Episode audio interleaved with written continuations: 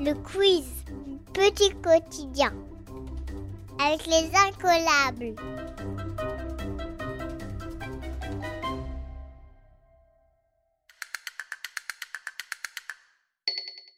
Histoire. Qui surnomme-t-on les poilus? L'armée du chef romain Jules César Les soldats français de la Première Guerre mondiale Ou les jambes de Napoléon Bonaparte? Tu as 10 secondes.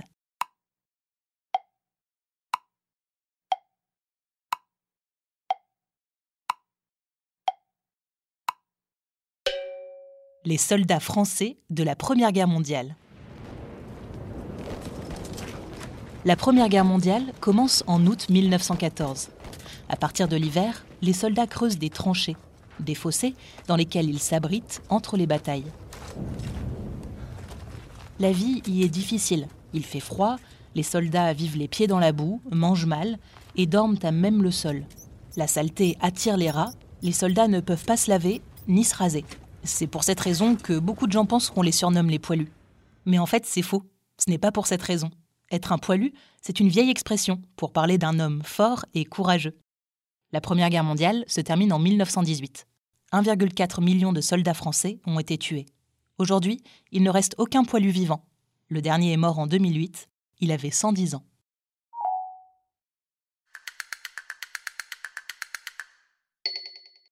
Français.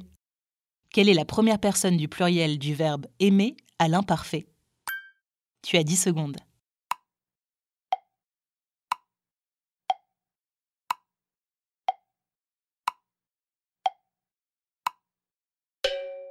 Nous aimions. À l'imparfait, tous les verbes ont la même terminaison. AIS, AIS, AIT, IONS, IEZ, AIENT.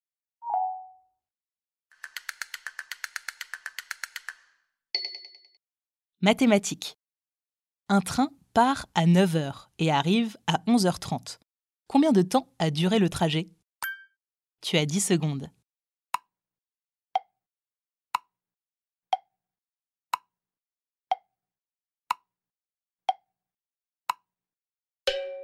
Deux heures et 30 minutes. Pour calculer une durée, tu peux faire des sauts de puce, calculés en plusieurs étapes. Le train part à 9 heures. Pour aller jusqu'à 10 heures, il faut une heure. Puis de 10 heures à 11 heures, il faut une heure de plus. Et de 11 heures à 11h30, l'heure d'arrivée, il faut 30 minutes de plus. Au total, ça donne une heure, plus une heure, plus 30 minutes, et ça fait 2 heures et 30 minutes de trajet.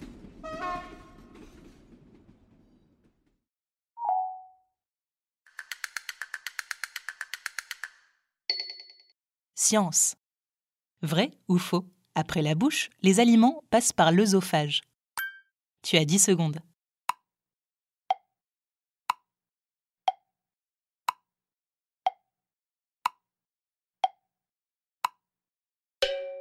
Vrai. Après avoir été broyé par les dents et ramolli par la salive, la nourriture descend par l'œsophage jusqu'à l'estomac. Là, elle est transformée en bouillie par le suc gastrique, un liquide acide que l'estomac produit. Puis la digestion se poursuit dans l'intestin grêle, où d'autres sucs agissent à leur tour. C'est là que les composants de la nourriture se diffusent dans le sang par les parois intestinales. Ensuite, les déchets passent par le gros intestin et sont évacués par l'anus.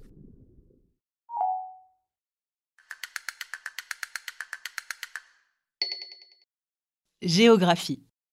Dans quel pays peut-on naviguer sur le Nil? L'Égypte, l'Italie ou le Brésil? Tu as 10 secondes.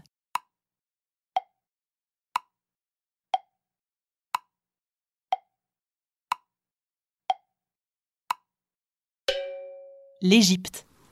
Le Nil est le plus long fleuve d'Afrique et le deuxième plus long du monde, après l'Amazone en Amérique du Sud. C'est grâce au Nil que la civilisation égyptienne est née et s'est développée. Sans lui, le pays serait un désert.